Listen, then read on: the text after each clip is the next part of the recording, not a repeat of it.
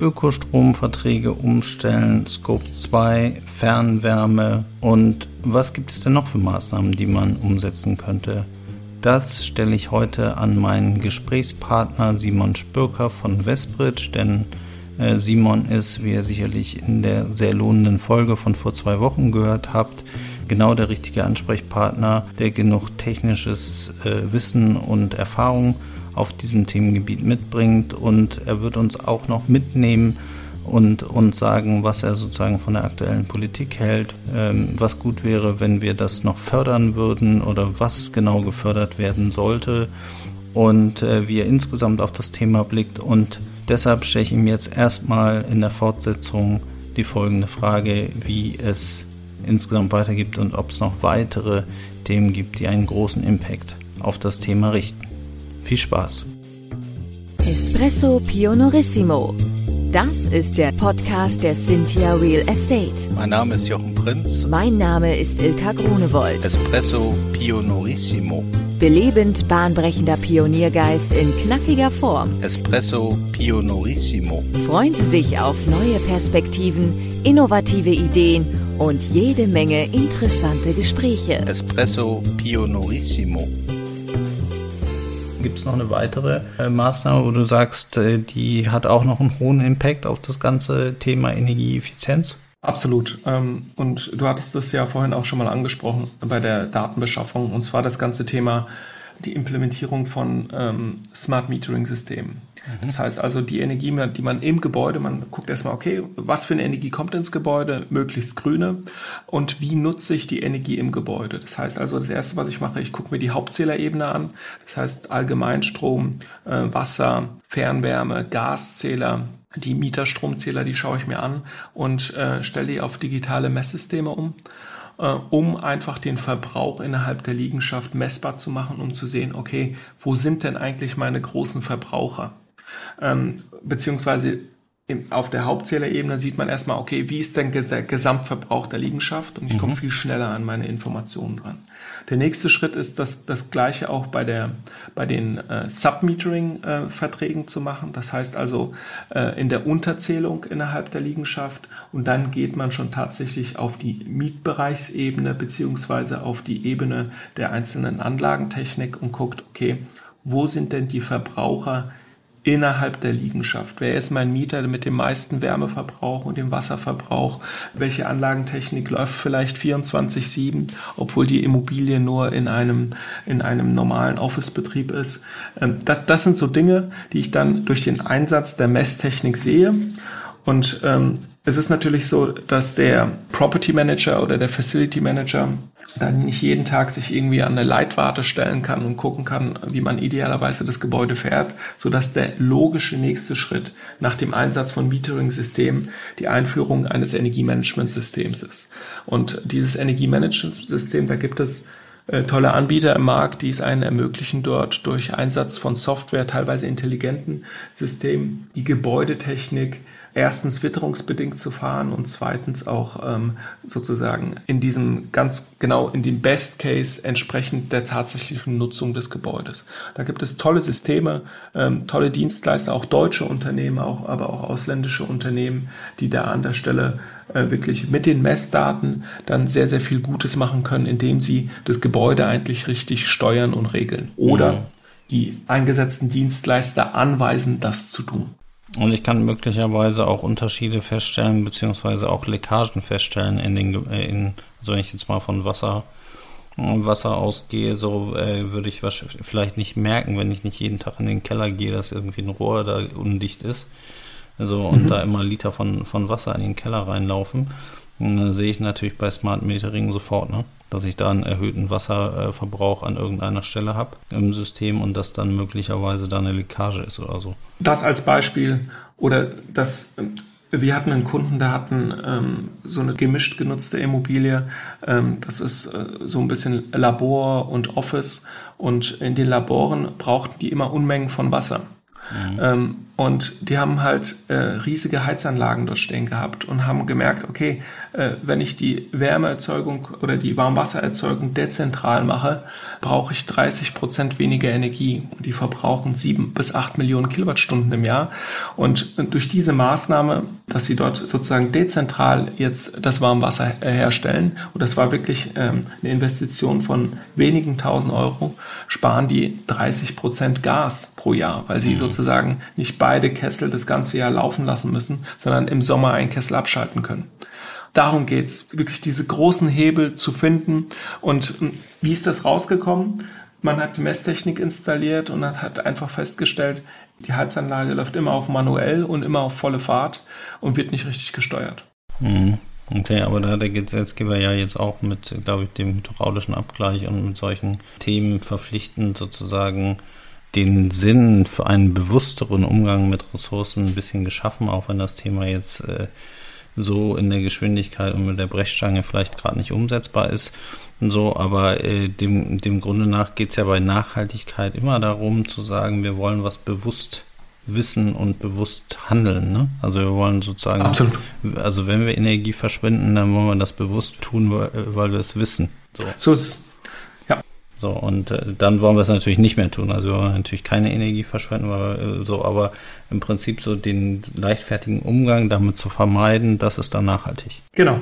Und diese Maßnahmen, die ich gerade beschrieben habe, das sind eigentlich so die Maßnahmen, wir nennen es bei uns Ad-Hoc-Maßnahmen, die kann jeder sofort in allen Immobilien umsetzen. Da brauche ich keine Detailanalysen, da brauche ich gar nichts. Das, das kann ich sofort machen als Immobilieneigentümer.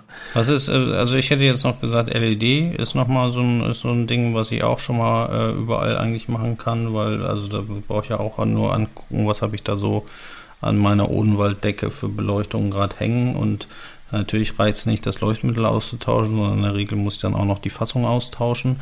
Aber das ist ja auch äh, verhältnismäßig kosten, also nicht kostenneutral, aber ist auch nicht so mit den großen, großen Kosten verbunden, oder?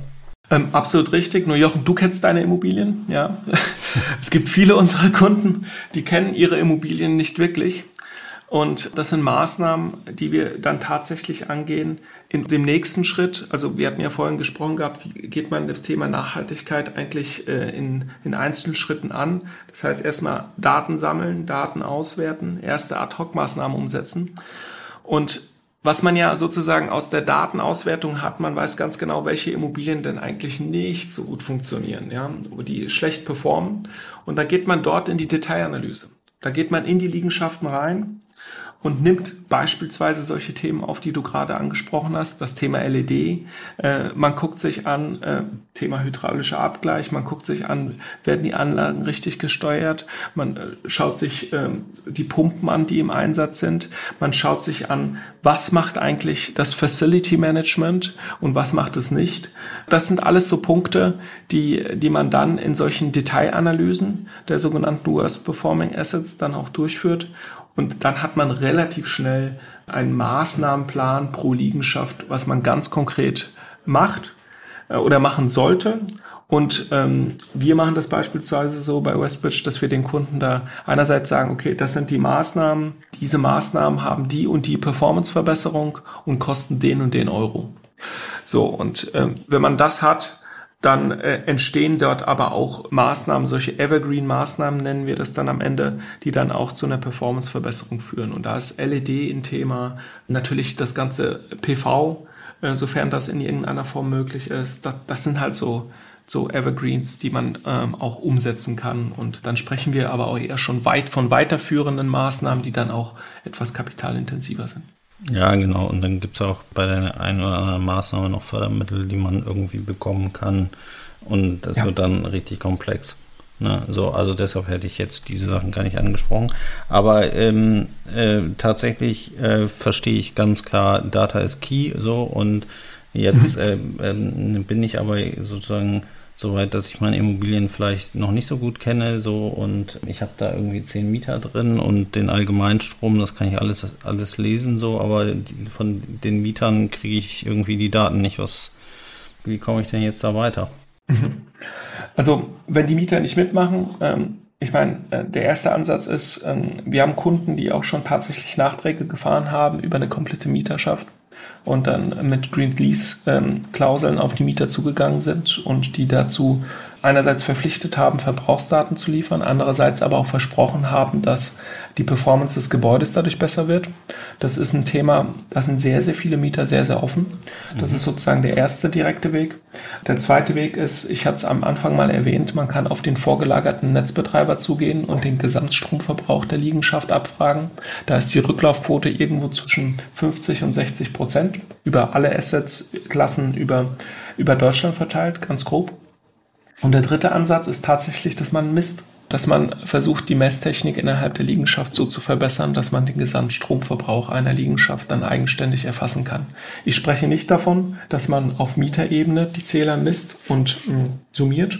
Das darf man derzeit nicht gemäß Datenschutzverordnung. Aber man kann mit entsprechendem Messsystem den Gesamtverbrauch der Liegenschaft messen. Ähm, das ist der eine Ansatz. Und es gibt zwar im Messstellenbetriebsgesetz schon den Ansatz, dass man dort auch die Mieterzähler integriert innerhalb eines Smart Metering Konzeptes, aber derzeit erlaubt es die Datenschutzverordnung in Deutschland nicht, auf diese Mietverbrauchsdaten zuzugreifen. Das ist leider aus politischer Sicht noch ein Thema, was zu bearbeiten wäre. Vielen Dank. Ich glaube, da ist eine ganze Menge für unsere Hörerinnen und Hörer dabei. Ganz klar, Data ist Key so und das mit den Mietern, was du gesagt hast, das habe ich auch schon festgestellt, es gibt ja auch Mieter, die sagen, wir wollen nachhaltiger werden und wir äh, wollen äh, auch für unsere Kunden nachhaltiger werden, so und für uns natürlich auch, aber äh, wir wollen das Thema entsprechend unterstützen. Deshalb ist es gar nicht so, also bisher habe ich noch gar nicht mitbekommen, dass irgendjemand da irgendeine Abwehrhaltung gehabt hätte oder seine Verbräuche nicht mitgeteilt hätte. Also ich glaube, da kann man schon einfach dran glauben, dass das dass da alle mitmachen bei dem Thema und sich da keiner vor verwehrt, weil es ja letzten Endes auch ökonomisch um eine Ersparnis gibt. Wenn ich weniger verbrauche an Ressourcen, dann muss ich in der Regel ja auch weniger dafür bezahlen. So, und insofern kommt es ja sozusagen auch allen ein Stück weit wieder zugute, wenn man sich, äh, wenn man das macht. Aber du hast auch gesagt, dass das Regulatorik, äh, dass da eine ganze Menge zu erwarten ist. So in den letzten Jahren haben wir da eben einiges äh, zum Thema E gehört an regulatorischen Maßnahmen. Äh, bei S wird auch schon das eine oder andere nachgezogen und bei G, ich glaube, das ist so ein Thema, was man in so deutschen Unternehmen also nicht vernachlässigen kann, aber was, glaube ich, per se schon immer da war. So, und wo natürlich auch immer noch was geht, aber äh, wo es vielleicht auch gar nicht so kompliziert ist, da irgendwelche Maßnahmen äh, sich zu überlegen. So, aber was ist denn so aus Sachen der Regulatorik noch so zu erwarten in den nächsten Jahren? Also was zu erwarten ist, ähm, oder aus der Regulatorik oder aus dem ähm, allgemeinen, aus dem politischen Umfeld, das ist ähm, derzeit leider sehr, sehr schwer abzuschätzen. Das haben wir vielleicht auch an dem Heizungsgesetz vom Herrn Habeck gesehen, dass das nicht unbedingt, ähm, sagen wir mal, mh, sehr wohl durchdacht oder technisch richtig äh, implementiert wurde. Ähm, was das Thema S&G anbelangt, ist es tatsächlich so, dass wir glauben, dass man durchaus Handlungsfelder hat, um auf einer Portfolioebene zu agieren, um dort ähm, beispielsweise basierend auf ähm, herkömmlichen Benchmarks oder aus den Benchmarks, die der Markt derzeit nutzt. Da gibt's ja, egal ob das jetzt Grasp oder äh, Ecore ist, sehr, sehr schöne Ansätze, in, bei denen man sieht, okay, wie kann ich denn meine S&G-Performance verbessern durch ganz konkrete Maßnahmen? Mhm. Und da gibt es Sachen, die ähm, relativ einfach umsetzbar sind, wie von der Mieterzufriedenheitsbefragung über ein Verbrauchsfeedback an Mieter oder ähm, Mieterinformationen zu ESG-Themen oder der Einsatz von E-Mobility-Konzepten, das ist tatsächlich ein äh, Punkt, dass, dass bei den meisten äh, Benchmarks, die im Markt, Markt genutzt werden, einen Einfluss auf die S-Kriterien haben. Aber auch Themen wie Berücksichtigung von lokalen Communities, das sind alles Themen, die man relativ zügig und relativ einfach innerhalb von Liegenschaften aufbauen kann oder auch flächendeckend über ein Portfolio, um seine S-Performance zu verbessern. Und wenn wir über Governance sprechen, dann ist das Thema Daten wieder ein ganz, ganz entscheidender Punkt. Ähm, wir sprechen hier von ESG-Reportings, von Monitoring von Klimarisiken. Dazu braucht man die Daten. Mhm. Ähm, man braucht die Daten, um ESG-Kriterien für eine entsprechende Zielerreichungsbetrachtung zu erfassen. Man braucht die aber auch, wie gerade von mir schon angesprochen, für etwaige Ratings und Benchmarks. Das mhm. heißt also, diese Maßnahmen, die man eigentlich vielleicht so im, im Bereich des Handlungsfeldes Environment sieht, haben unmittelbar Einfluss auch auf die Performance im Bereich S&G. Also das, das, was wir feststellen aus den aus unserer Sicht greifbaren Möglichkeiten zur Bestimmung der Nachhaltigkeit oder der ESG-Performance einer Liegenschaft. Ja. Und äh, wo wird noch nachgebessert, also bei in Sachen Regulatorik? Also ich bin, ich bin kein Rechtsexperte, daher kann und will ich nicht so wirklich was zur aktuellen Gesetzgebung sagen. Für mich ist aber sozusagen die Art und Weise, wie die Politik sich mit dem Thema Nachhaltigkeit, also aus gesetzlicher Sicht nähert, leider nicht ganz optimal. Was aus meiner Sicht die Branche braucht, sind klare Ziele, in Hinblick auf beispielsweise das Thema Energie- und CO2-Intensität, weil das kann wirklich jeder erfassen und international in ein Verhältnis bringen. Und dort brauchen wir klare Ziele für 2030, wir brauchen klare Ziele für 2045 mit einer sehr genauen Definition dieser Kennzahlen. Was meine ich damit? Und zwar, dass diese Kennzahlen aus der Sicht eines Immobilieneigentümers ganz genau bestimmt werden, dass sie wirklich einheitlich oder vielleicht auch Assetklassenspezifisch festgelegt werden, damit alle Marktteilnehmer ganz genau wissen, wo sie stehen. Und wenn wir uns beispielsweise, allein wenn wir uns nur mit dem Thema Energieintensität von Liegenschaften auseinandersetzen, mhm. soll ich aus meinem Portfolio alle Objekte verkaufen, die voll vermietet sind, beispielsweise an einen Rechenzentrumsbetreiber, weil dieser extrem energieintensiv ist und sich weigert, Ökostrom zu kaufen.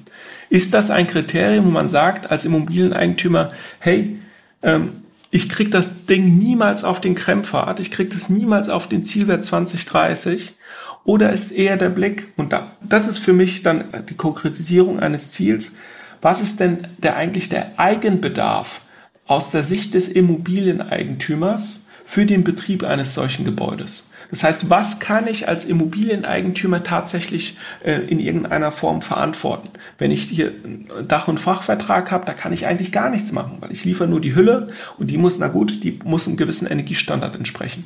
Aber so wie das Gebäude dann im laufenden Betrieb von dem Mieter des Gebäudes dann auch tatsächlich genutzt wird, da habe ich eigentlich keinen Einfluss drauf. Ja, aber also gerade gerade Rechenzentren, die zahlen ja schon ganz üppige Mieten, ne? Also äh, in der Regel. Das sind ja eigentlich nicht die sozusagen, also freust du dich als Eigentümer, wenn du so ein Rechenzentrum da sozusagen in deinem Gebäude beherbergen darfst, weil du da schon ganz ertragreiche Mieten machst. Und dann ist halt natürlich die Frage, also ich verstehe den Punkt, den du da aufmachst. Äh, so, wenn ich jetzt an die Umwelt denke und an die Effizienz und so, und ich habe da einen, der sich verwehrt, das zu tun, äh, dann ist natürlich schon ethisch und moralisch die Frage, ob das okay ist, ne? So, weil äh, ja. so, wenn man die, die größten Verbraucher nicht zum Mitmachen bekommt, dann müssen sehr viele kleine äh, das ausbaden, um das entsprechend auffangen zu können. Wäre natürlich schon richtig, sozusagen diese großen Verbraucher als erstes zu bekommen und die entsprechend umzustellen. Aber ähm, letzten Endes ist ja auch immer ein bisschen ein ökonomisches Thema, ne? Absolut. Und, und da sehe ich halt nicht die Verantwortung beim Immobilieneigentümer sondern bei dem Nutzer der Immobilie. Das ist ein komplett anderer Sektor. Für mich das beste Beispiel ist, ich habe eine wunderschöne Liegenschaft, sagen wir mal, äh, mit einer Produktionsstätte, so eine Light Industrial Immobilie und dort werden Wärmepumpen hergestellt. Mhm. Extrem energieintensiv. Ich als Immobilieneigentümer stelle praktisch nur die Logistikhallen und die Produktionsflächen und beispielsweise Bosch geht dahin, baut dort äh, seine Anlagentechnik rein und betreibt diese Immobilie und ist extrem energieintensiv. Bin ich dann als Immobilieneigentümer dafür zuständig, dass, ähm, dass Bosch seine Produktionslinie so effizient wie möglich gestaltet? Ich glaube nicht. Und das ist halt aus regulatorischer Sicht ein Punkt, wo ich sage, da, da brauchen wir klare Trennlinien, da brauchen wir einen ganz klaren Ansatz, ähm, wo feststeht, für gewisse, also wenn jetzt beispielsweise der Sektor Immobilienwirtschaft mit dem Produktionssektor zusammenkommt, das muss getrennt werden bei dem Reporting der daraus entstehenden CO2-Emissionen. Dafür kann nicht der Immobilieneigentümer zuständig sein. Das sind halt solche, solche Punkte, wo ich glaube, da, da müssen wir nachschärfen. Und ähm, was für mich ein, ein Herzensthema auch so ein bisschen ist, ist, wenn wir über über die Immobilienwirtschaft sprechen und ähm, die Maßnahmen, die, hier, die wir hier vollziehen, egal wie man draufschaut, wir sind extrem abhängig davon, was eigentlich die Energiewirtschaft in Deutschland tut. Egal, also wir werden immer Strom brauchen, wir werden immer in irgendeiner Form Wärme brauchen. Und da ist mir sozusagen diese, diese Zusammenarbeit zwischen den zwei Sektoren, das ist mir noch nicht weit genug und wird auch von der, aus meiner Sicht von der, von der Politik nicht wirklich forciert. Aber müsste ich nicht auch, also jetzt, wo du das Beispiel mit Bosch aufgemacht hast, mit den Wärmepumpen, mhm. müsste ich nicht solche Unternehmen auch fördern?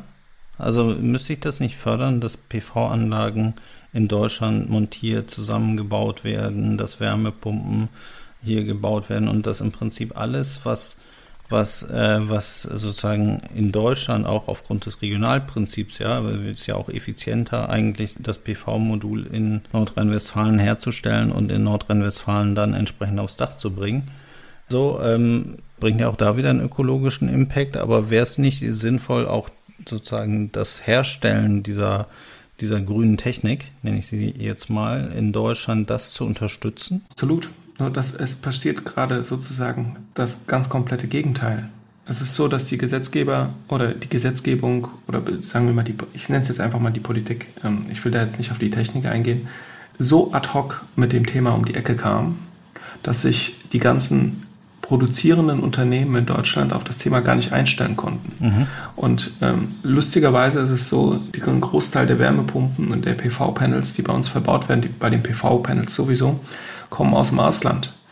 Und dann sprechen wir dort über ganz andere Produktionsbedingungen mit ganz anderer Regulatorik im Hinblick auf die Produktion der einzelnen Medien. Und wo dort der Strom herkommt, wenn wir jetzt beispielsweise in Richtung China schauen, ist nochmal eine ganz andere Geschichte als äh, was wir hier in Deutschland haben und auch die Bedingungen. Ich denke jetzt beispielsweise einfach nur an das ganze Thema Wassernutzung.